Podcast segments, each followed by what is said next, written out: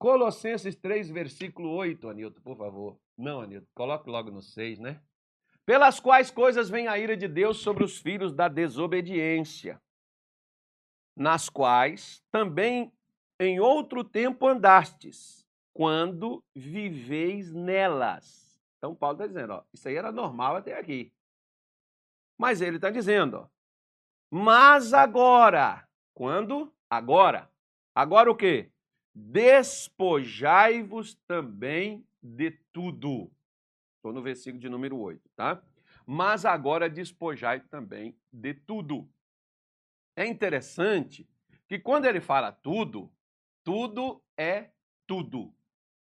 Quando o ladrão passa, por exemplo, o assaltante, Deus, eu não nem fazer uma comparação como essa. O assaltante vem me dá tudo que você tem. O camarada tem que dar tudo, dá a aliança, a carteira, o relógio, tudo. E um pega até o tênis, pega a roupa da pessoa, leva tudo, deixa a pessoa sem nada. Né? Porque o cara quer tudo. Então, quando Deus está falando tudo, tudo não é parte. Tudo é geral.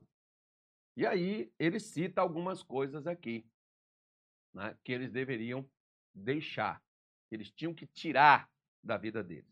Lá no versículo de número 12, primeiro ele fala sobre despojar, que ele fala sobre tirar, né? Você tira, você chega na sua casa depois de um dia de trabalho, você tira aquela roupa com a qual você trabalhou, você vai se despir, né? vai lavar aquela roupa e vai vestir uma outra após você retirar aquela roupa ali. Mas primeiro, para você vestir uma outra, você não veste ela por cima. Você retira a outra roupa. Assim, não adianta determinadas coisas você querer acrescentar. Primeiro é necessário tirar, para depois acrescentar o que precisa ser acrescentado. Porque no versículo 12, Paulo diz: Mas revestivos, é, reve, é, é, revestivos, pois, como eleitos de Deus. Então, primeiro, antes de revestir, é primeiro preciso remover, retirar. E nós vamos falar, como eu prometi, a cada dia nós vamos falar de um assunto. Tá? E depois é, são seis coisas aqui que nós nomeamos para poder retirar, e depois a gente vai falar do que precisa ser acrescentado, tá bom? O que precisa ser colocado. Você primeiro retira, depois você põe. Aí, na live de ontem, eu já falei sobre o primeiro que precisamos tirar. E hoje nós vamos falar sobre o segundo. O que que precisamos tirar? Gente, você conhece Agora vai eu de novo. Ontem eu falei sobre a intolerância. Tem gente que não tolera nem brincadeira. Mas você conhece alguém pessimista? Já conversou com um? Eu estava até mostrando para para minha mulher ontem o videozinho do do Isaac Amendoim, que é um garotinho das redes sociais aí, que põe aí, faz sucesso nas redes sociais com o que diz. Né? E, e nesse, nesse camarada, nesse, nesse lance lá, o, o, o menino fazendo essa questão do pessimista, né? do camarada pessimista, porque é, nada para ele dá certo. Tudo para ele dá errado. Já viu alguém assim? Já já conheceu alguém dessa maneira? Que tudo que faz dá errado e a pessoa nem faz mais nada porque ela diz, não adianta fazer? Porque o pessimismo já tomou conta da pessoa. Ah, porque pobre não tem vez. Pobre não consegue nada.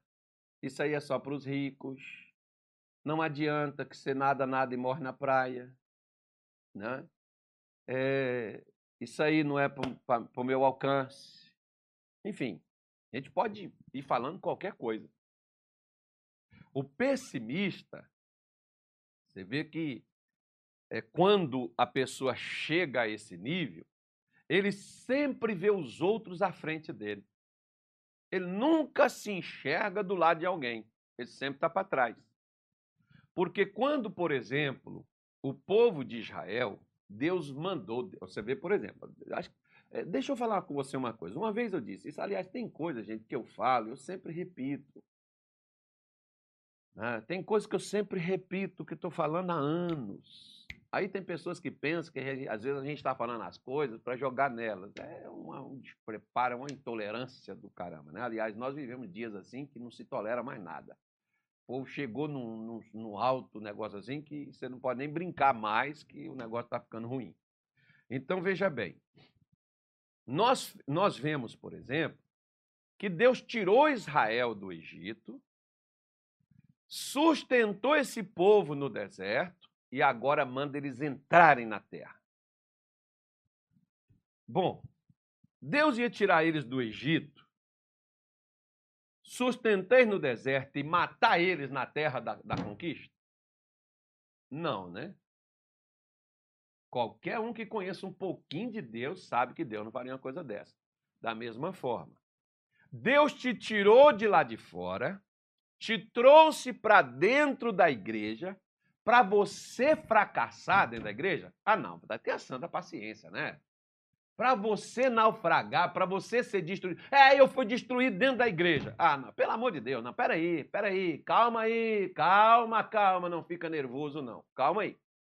Foi na igreja que eu perdi minha casa, que eu perdi meu casamento, foi na igreja que eu perdi meu ministério. Né? Tem gente que nossa, a igreja fez ela perder tudo.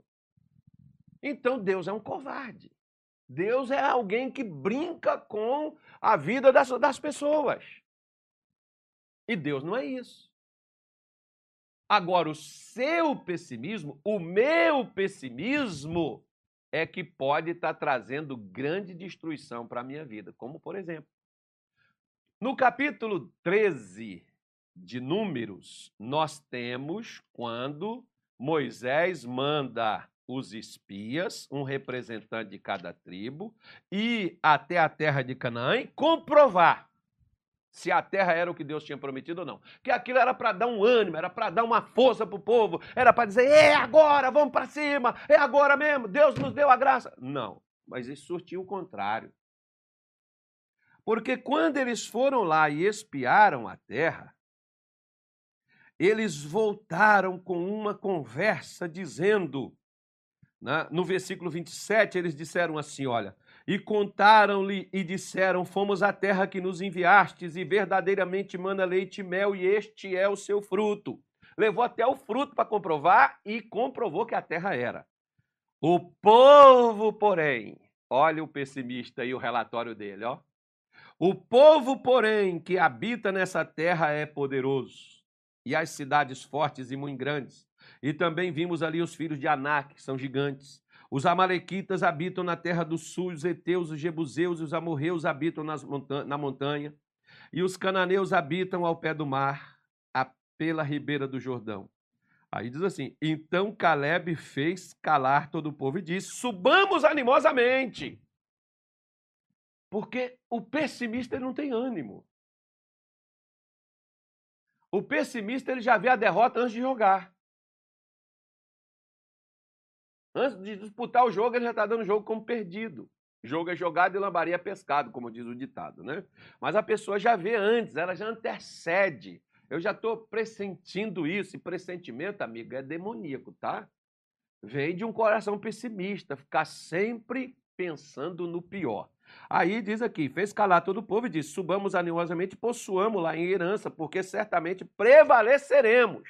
Eles são grandes? São. Existe, a, a, a, eles são gigantes? São. Mas nós vamos prevalecer. Vocês acham que Deus nos trouxe para cá para nos matar aqui? Ele vai entregar isso na nossa mão. Aí, olha o que, que fizeram. O versículo 31 diz assim: olha. Porém, os homens que com ele subiram disseram: não poderemos subir contra aquele povo porque é mais forte do que nós. Não está aí o problema. O problema era o povo? Não, o problema era o pessimismo de Israel. O seu problema é que você luta contra uma grande doença, contra um grande problema? Não. O problema seu ou meu é o nosso pessimismo ao enfrentarmos uma situação adversa. Sabe por quê? Me parece que seja Lucas 1, 27 porque todas as coisas são possíveis para Deus. E todas as coisas são possíveis para aquele que crê.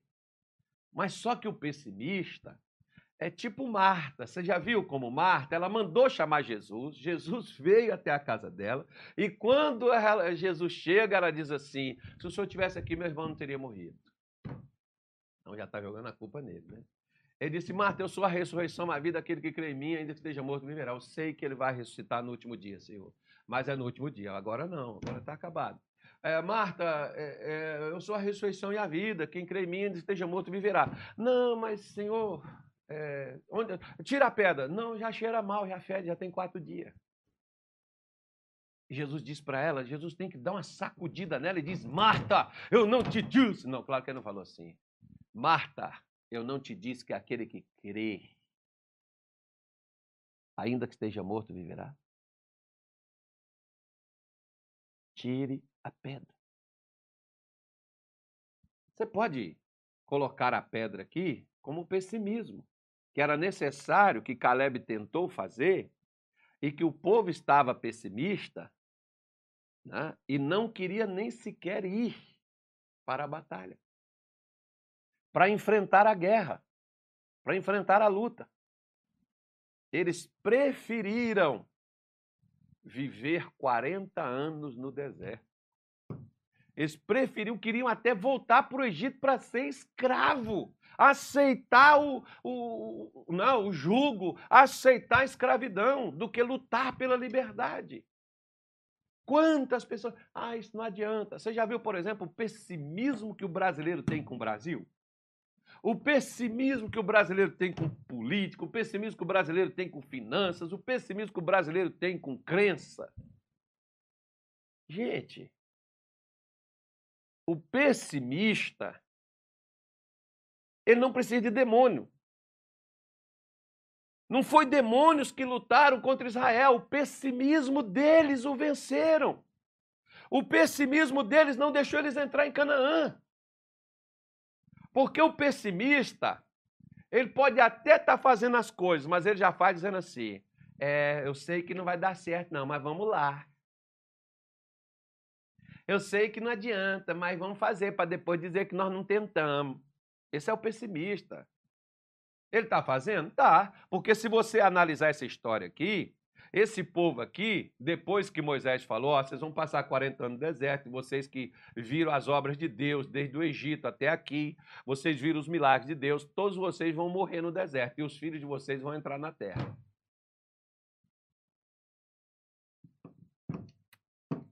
Interessante, né? Aí você diz assim: o demônio não deixou eles entrar na terra os amalequitas, os, os anaquis, o, o povo que ocupava a terra não deixou eles conquistarem. O que não deixou eles conquistarem foi o pessimismo deles. Será que você também não é pessimista? Porque se você já conheceu alguém pessimista, ou se você já se olhou no espelho e viu o pessimismo em você, mesmo a gente falando. Tinha, tem, tem, tinha uma senhora, por exemplo, uma vez que ela me disse assim na igreja: o senhor só está falando isso, pastor, para me animar. O senhor só está falando isso, né, em outras palavras, para passar panos quentes. Não, irmã. Eu não estou falando isso só para animar a senhora. Eu estou falando para a senhora que a senhora vai vencer quando a senhora se colocar da forma que a senhora precisa estar. Como eu brinco com o pessoal aqui na minha igreja. Tira essa cara de maracujá do seu rosto bota um sorriso, que Jesus está no controle de tudo, tá? Então não vou falar mais nada com você, vou terminar por aqui. Amanhã eu volto falando aqui né, de mais essas coisas que precisamos tirar. Cada dia vai ficando melhor. Vamos tirar, depois põe, né? Depois põe, ficou bom. Aí é eleito de Deus, aí está caminhando com Jesus, aí tá. Se você não viu a live de ontem, volte lá e veja, assista, porque é uma sequência, tá? para você que não, não, tá nos, não, não estava nos acompanhando e se serviu para você, compartilhe com os pessimistas que você conhece. E diz a eles: o que está te vencendo não é demônio, não, é o seu, o seu pessimismo. Né? Vamos, vamos acreditar, vamos crer, Deus tem coisas boas a fazer.